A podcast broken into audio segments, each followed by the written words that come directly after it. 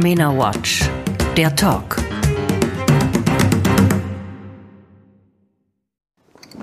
Esther Shapira, ich beginne mit einem Satz aus dem Buch, das Sie mit Georg Hafner geschrieben haben.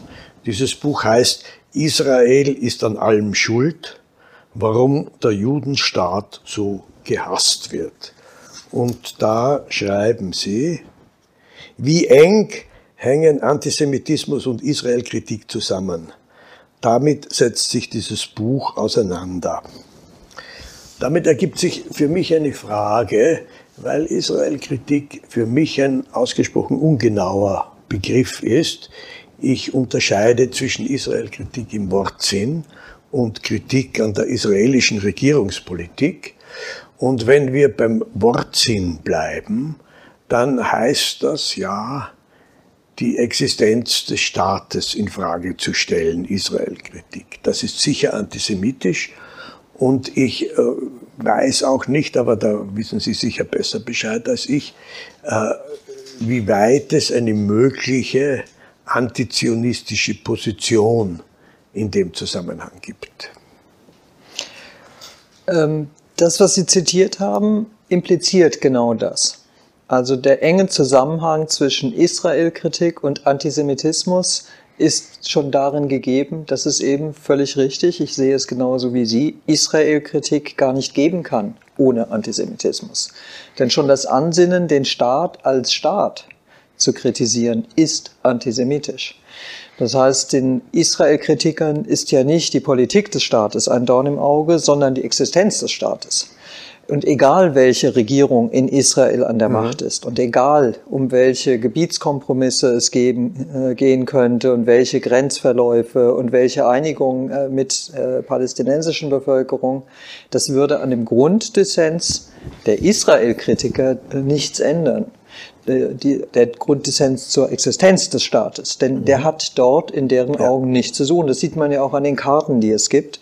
Wenn die auf Palästina-Demos pro Demos gezeigt wird, da sieht man immer dieses schöne, äh, diesen schönen Umriss, der als äh, von Halstüchern überfahren, über Plakate, über Anhänger an Goldketten zu tragen ist. Da ist kein Grenzverlauf, der irgendwie nur Israel beinhaltet. Zu sehen, das ist ganz Palästina, Punkt. Und diese Form der Israel-Kritik ist natürlich immer antizionistisch. Was denn sonst? Die, die, Idee des Staates, die Idee des Zionismus ist die Existenz eines jüdischen Staates. Da ist ja auch nicht Gut. definiert, in welchem Grenzverlauf. Ja. Ähm, jetzt denke ich, äh, im Umgangssprachlichen ist mit Israel-Kritik sehr oft auch tatsächlich nur Kritik an der israelischen Regierungspolitik gemeint.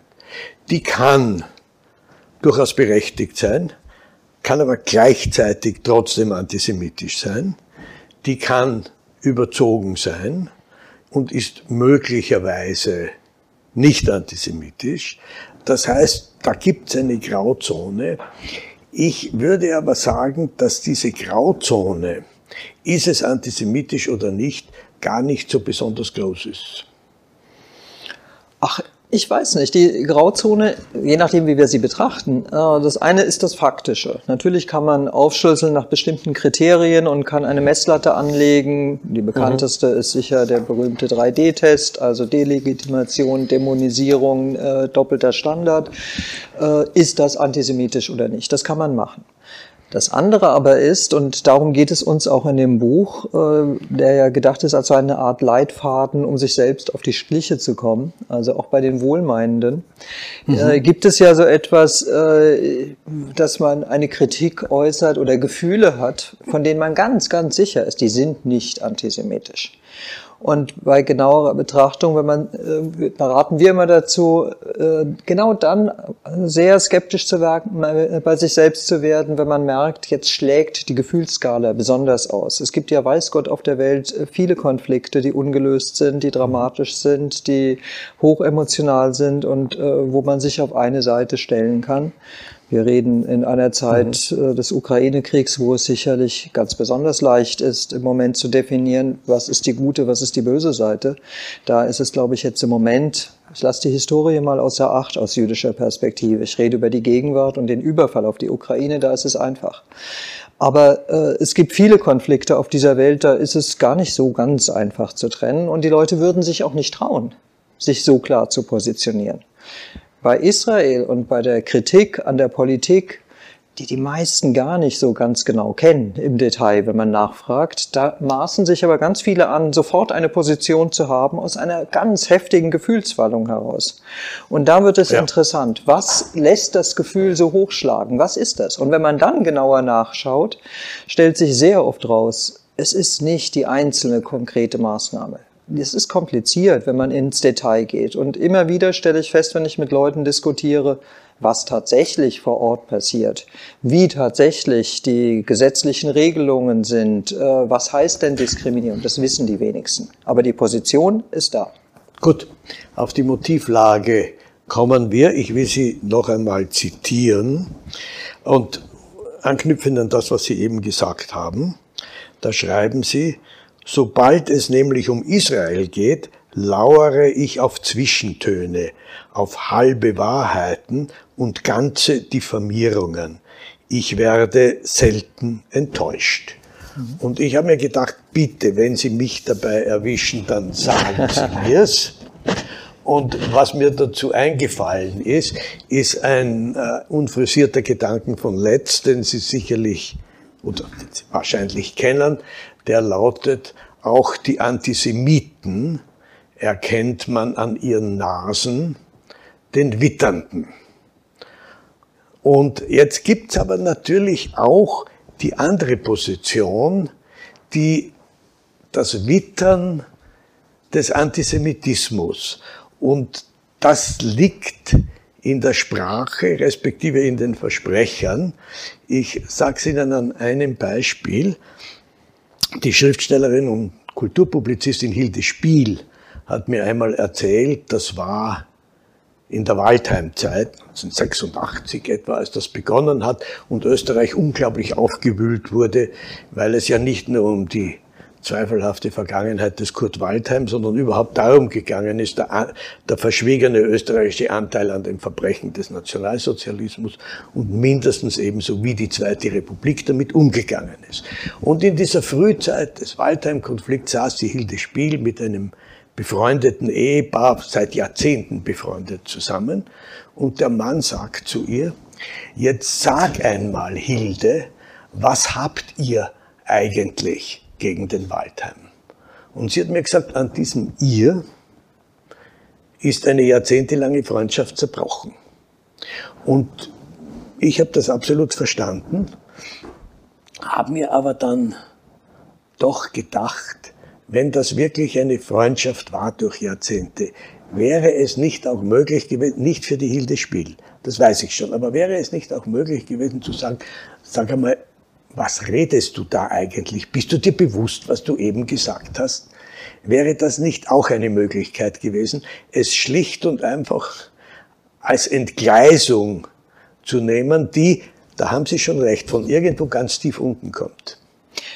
Ja, ganz sicherlich. Also die Frage ist ja nicht, dass ja, weil Sie gesagt haben, ich werde selten enttäuscht. Ja, ja.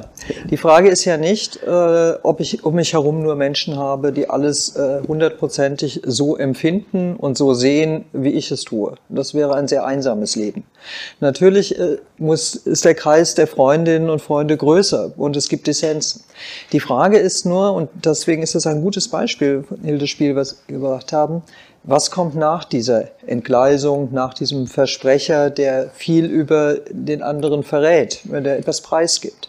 Wenn es möglich ist, über dieses Ihr zu reden, dann finde ich, ist das eine wunderbare Grundlage für eine Weiterentwicklung der Freundschaft. Meine Erfahrung ist nur, dass es sehr schwer ist, über dieses Ihr zu reden, weil in dem Moment, in dem äh, dann gesagt wird, hör mal, was du da sagst. Ist dir das bewusst, dass du gerade mich zu einem Teil eines Kollektivs machst, dass du von ihr und wir sprichst, dass du aufteilst? Äh, was passiert denn da gerade? Lass uns darüber mal reden. Wenn man das macht, dann löst es meistens Und es gibt glückliche Fälle, in denen es anders ist. Aber in den meisten Fällen wird die Reaktion eine Abwehr sein. Und es wird auch nicht möglich sein, über diese Abwehr wiederum zu reden, weil es einen unglaublichen Reflex gibt. Und ich würde es äh, zugespitzt so sagen, ähm, und das gilt für Österreich natürlich auch ganz besonders und in Deutschland ohnehin. Es ist in keinem Land so billig, sich von Antisemitismus freizusprechen wie gerade in Deutschland. Denn da riecht es immer nach Gas, wenn es um Antisemitismus geht. Und da reicht es schon zu sagen, natürlich war Auschwitz ein Verbrechen, um für sich selbst zu glauben, ich bin kein Antisemit weil ein Antisemit befürwortet Auschwitz. Wir haben eine Inflation sozusagen des Begriffs von Antisemitismus, gerade durch die Shoah. Und an der Stelle äh, wird es absurd, weil jeder äh, eine Panik davor hat, äh, in irgendeinen Kontext gestellt zu werden mit der Shoah und das als die maximale Beleidigung empfindet. Und genau deshalb, weil natürlich wird derjenige, der gesagt hat, ihr weit von sich weisen, auch nur im entferntesten etwas zu tun zu haben damit. Und damit ist es aber so einfach, es von sich wegzuschieben. Und wenn es nicht möglich ist, darüber zu reden, dann ja. ist die Grundlage einer Freundschaft wirklich zumindest brüchig. Ähm, eine andere Erinnerung in dem Zusammenhang, Mitte der 80er Jahre wurde im ORF äh, Shoah von Claude Lanzmann gespielt, an etlichen Abenden. Und dazu gab es einen Club 2. Und in dem Club 2 saß, den habe ich moderiert und da saß drinnen der Hermann Langbein. Und es saß eine ältere Frau drinnen, die in ihrer Jugend Nationalsozialistin gewesen war und sich dann entsetzt davon abgewandt hatte, also eine sogenannte, sagen wir, Bekehrte. Und so hat sie sich im Club 2 auch verhalten. Ich kann mich erinnern, dass sie den ORF wild angegriffen hat, dass er Shoah nicht um 20.15 Uhr spielt, sondern später am Abend. Also in diesem Tenor. Und zwischendurch hat sie einmal völlig unvermittelt in ihrem Redefluss gesagt, aber eins sage ich Ihnen auch, die Juden sollen nicht wieder frech werden. Und dann hat sie ganz normal wieder als Bekehrte weitergesprochen. Das war so ein Einschub drinnen und ich habe dann später mit dem Langbein darüber geredet und habe gesagt, mir kommt vor, in so einem Kopf geht es ein bisschen zu wie in einer Gulaschkanon, wo etwas aufbrodelt und da kann, kommt alles durcheinander in einer gewissen Weise.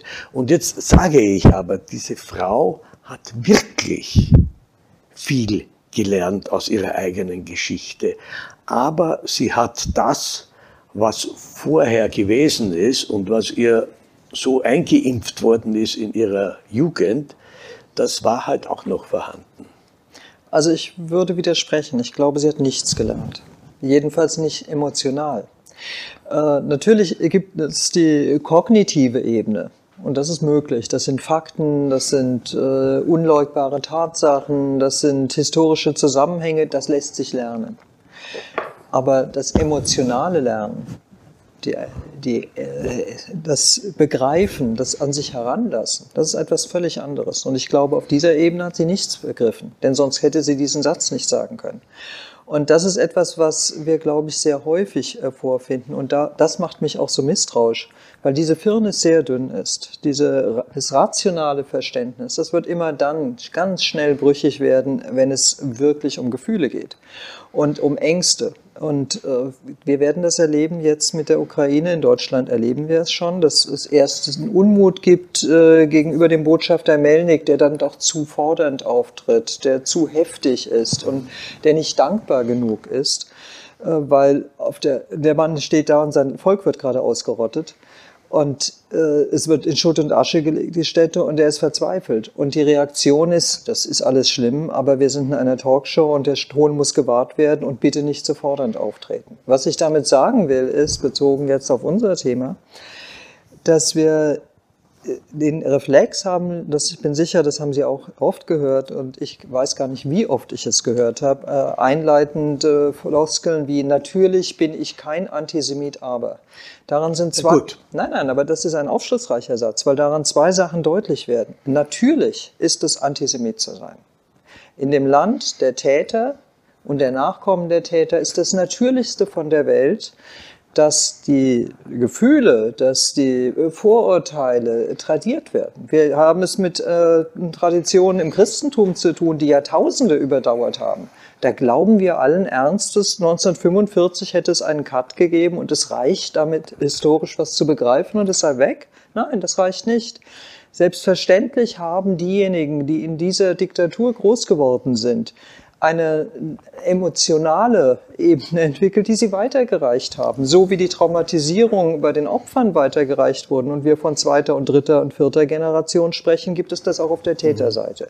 Deswegen, standen Sie mir den Satz noch, ist es so, dass die natürliche Haltung zunächst mal ist, antisemitisch auch zu sein, solche Gefühle zu haben, sie zuzulassen und zu sagen, wenn ich mit reichen Juden konfrontiert werde, schon der Terminus der reiche Jude löst etwas aus. Das löst etwas anderes aus als der reiche Katholik oder der reiche Protestant. Und wenn ich mir das bewusst mache, was das bei mir äh, triggert, was das bei mir in Gang setzt an Gefühlen, das ist der erste Schritt dazu, wirklich etwas zu begreifen, nicht alleine die Fakten zu lernen. Und das hat diese Frau mit Sicherheit nicht getan. Und der zweite ist, sich mit den, der Scham auseinanderzusetzen. Und das ist der schwierigste Punkt. Weil wenn ich in der eigenen Familiengeschichte bohre, und feststelle, wie sich die äh, eigene Familie vielleicht, Freunde, äh, das eigene Umfeld verhalten hat. Billy Wilder hat gesagt, als er nach Deutschland kam, das war ja auch furchtbar mit den Juden. Es müssen sehr viele gewesen sein, denn in jedem Keller saß einer, den einer versteckt hat. Äh, es gab nur noch Widerständler. In Deutschland war das so, in Österreich in besonderer Weise, das wissen Sie viel besser als ich, äh, dass man sich weggelogen hat aus der eigenen Geschichte und der historischen Verantwortung. Und wenn ich mich damit auseinandersetze, wenn ich das wirklich zulasse, dann kann es, wenn ich es an mich heranlasse, gar nicht anders als schambehaftet sein. Und nichts hat der Mensch weniger gern, als Schulden irgendwo zu haben, geschweige denn moralische Schulden. Niemand hat seinen Gläubiger gern. Das findet man furchtbar. Man ist zunächst dankbar für den Kredit, aber wenn man ihn zurückzahlen soll, ist man höchst ungehalten. Und genau damit haben wir es zu tun. Und deswegen glaube ich, dass diese Dame, von der Sie sprechen, nichts gelernt hat. Nicht emotional. Ich widerspreche Ihnen in dem Punkt, aber Sie haben jetzt eine ganze Reihe von Themen angesprochen, die wichtig sind in diesem Kontext. Zunächst einmal, dass äh, die Standardformulierung ich habe ja nichts gegen die Juden, aber ist ein, ein, ein Standard-Klischee, dass dann was Antisemitisches kommt. Also das ist schon, das ist schon völlig klar. Äh, aber wir sprechen von der kognitiven und von der emotionalen Ebene. Und ich würde die kognitive Ebene nicht so gering schätzen, wie Sie das tun, äh, weil diese Frau, die hat wirklich was aus ihrer Geschichte gelernt. Aber emotional hatte sie die Residuen äh, aus ihrer Kindheit noch mit drinnen. Und das lag miteinander ganz offensichtlich im Konflikt. Es war ja mhm. nur dieser eine Satz. Das ist das, wo sie sagen, sie warte, bis, bis jemand sich entlarvt. Das hat, das hat sie getan. Aber. Mhm. auf, der, auf der kognitiven Ebene war sie sich völlig sicher in dem, was sie gesagt hat. Das heißt, ich würde die Aufklärung nicht so über Bord werfen. Ich habe da, ich hab da einen, einen, einen Satz gefunden in dem, in dem Gespräch mit äh, Levi Salomon. Da sagt er, Du kannst einen Antisemiten nicht mit Argumenten erreichen. Das wäre naiv. Und das glaube ich nicht. Das glaube also, ich nicht. Gehen da, wir davon aus, was Sie auch angesprochen haben. Also da, es gibt, Sekunde, da muss ich dazwischen. Gut. Ich finde, das kann man gar nicht so stehen lassen. Das, das äh, bringt mich in Wahnsinn. Nein, ich also, sage Ihnen, erstens, nein, nein. Also, erstens äh, ist es so, ein Antisemiten wir müssen immer noch definieren, was, was meinen wir mit Antisemit. Aber jemand, der wirklich überzeugt davon ist, der was gegen Juden hat, der Juden hasst, äh, den werden sie nicht erreichen, weil es um eine, jedenfalls nicht mit Argumenten, weil es ja ein Gefühl, wie Adorno es genanntes Gerücht über Juden. Äh, es geht um Gefühle dabei die sind nicht äh, den Fakten zugänglich. Das ist, man kann einem Antisemiten erklären, pass auf, es gibt nicht nur reiche Juden, es gibt auch Arme. Man kann ihm erklären, äh, es gibt äh, Kluge und es gibt Dumme und es gibt Weiße und es gibt Schwarze. Das wird nichts ändern. Und es gibt sympathische und unsympathische. Ich kenne selbst sehr viele unsympathische Juden, aber deswegen bin ich äh, nicht, werde ich nicht zur Antisemitin. Die Frage, warum jemand Antisemit ist, hat nichts mit Fakten zu tun. Und deswegen ist auch vollkommen egal, wie die Politik des Staates Israel ist. Die Frage ist immer nur, in welcher Legitimation, welches Mäntelchen hängt sich der Antisemitismus um, weil es um Gefühle geht. Es ist genauso hilflos, wenn Sie äh, Ihrer Tochter den Mann ausreden wollen, in den sie sich unglücklich verliebt hat, und Sie sagen zu pass auf, der ist ein Taugenichts, das hat gar keinen Sinn, das wird nichts nutzen. Wenn sie verliebt ist, ist sie verliebt, Punkt. Man kann weder Liebe noch Hass mit Argumenten äh, bekämpfen. Was man machen kann, ist, äh, und das setzt aber eine Bereitschaft voraus, bei, dem, bei der anderen Person, sich emotional wirklich diesem, diesem Verständnis im Verstehensprozess anheimzugeben. Und die meisten Menschen, die sagen, irgendwann muss doch mal Schluss sein, sind diejenigen, die nie angefangen haben. Denn wer jemals angefangen hat, sich emotional einzulassen, sich wirklich mit dem Leid auseinanderzusetzen, sich wirklich da hineinzubegeben, auch in die eigene Geschichte, der wird keinen Schlusspunkt ziehen können und wollen. Das, insofern bin ich ganz sicher, Kognitiv lässt sich Antisemitismus nicht bekämpfen. Trotzdem haben Sie natürlich völlig recht, dass die Aufklärung wichtig ist, weil das Gros der Menschen, die in diesem großen Becken schwimmen von Ressentiment geladenen äh, Affekten, von unsinnigen Sätzen, von Halbwahrheiten, da sind ja sehr viele drunter, die überhaupt nicht gefestigt sind. Das sind keine Antisemiten in dem Sinne, dass sie ein gefestigtes äh, Stereotyp in sich tragen, ein wirkliches äh, Gefühl. Den kann man vielleicht schon äh, begegnen mit Aufklärung, indem man sie auch dazu einlegt, und das ist das, was wir mit dem Buch eben auch machen wollten, sich auf diesen schwierigen Pfad zu begeben, zu lernen, sowohl kognitiv als auch emotional. Gut. Es geht um Bewusstmachen, da sind wir uns ja völlig einig. Mhm. Und jetzt gehen wir davon aus, Sie haben es auch ganz kurz angesprochen, es gibt eine tausendjährige Geschichte des Antisemitismus und des Judenhasses in Europa. Im ersten Jahrtausend war, ersten nachchristlichen Jahrtausend war das noch nicht so ausgeprägt, aber die ersten Ritualmordgeschichten kennen wir aus England im 11. Jahrhundert und dann kommen die Kreuzzüge, die mit den Massakern im Rheinland begonnen haben und die große Pest und so weiter und so fort. Also das zweite Jahrtausend, da zieht sich der Judenhass durch und kulminiert im 20. Jahrhundert.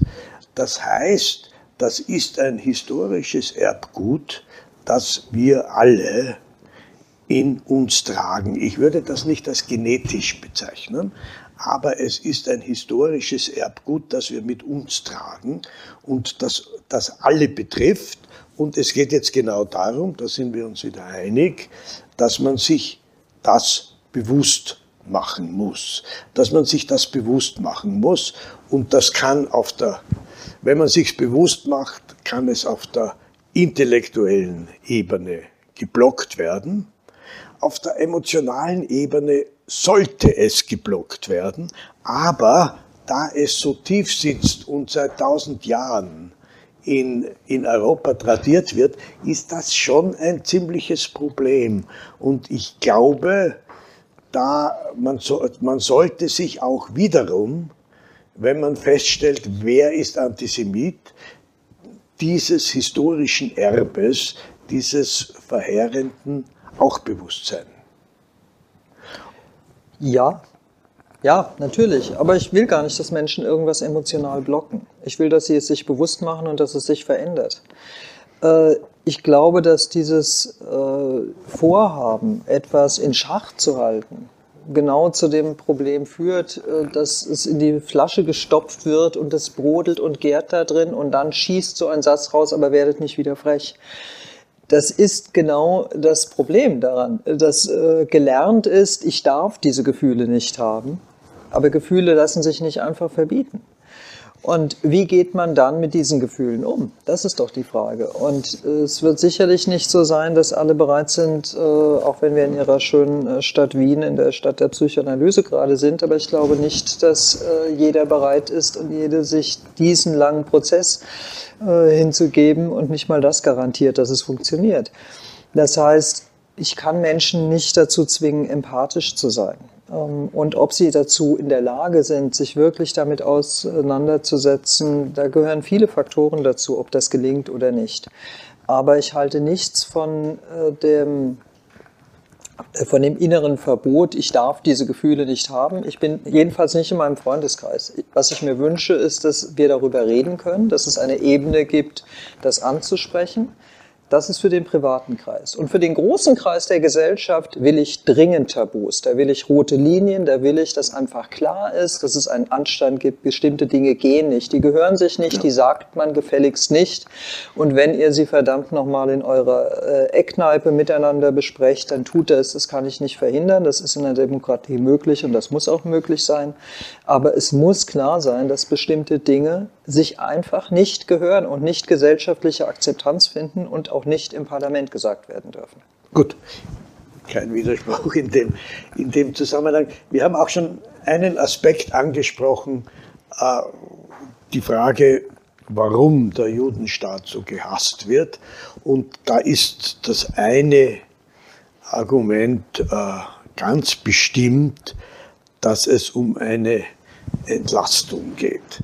Das heißt, äh, auf Israel zu schauen und zu sagen, die auch. Das kann in blanken Antisemitismus münden, indem man sagt, die gehen mit den Arabern um wie die Nazis mit den Juden und so. Also in ganz blanken Antisemitismus. Aber es kann auf jeden Fall äh, eine Entlastungsfunktion haben, auch wenn man es nicht so weit treibt. Da gibt es die Ihnen sicherlich bekannte Theorie für die 68er, die in ihrer Rebellion ihre Eltern entlasten wollten. Mittlerweile geht es da schon um die Urgroßeltern in dem Zusammenhang. Aber das ist ganz bestimmt ein Grund. Und der zweite Grund, da, da nehme ich eben an, das ist diese tausendjährige Geschichte. Die spielt auch eine Rolle, um, äh, um äh, sich äh, gegen Juden zu wenden. Eine Produktion von MENA Watch, dem unabhängigen Nahost-Think Tank. Auf unserer Website finden Sie täglich aktuelle Informationen und Analysen. Besuchen Sie uns.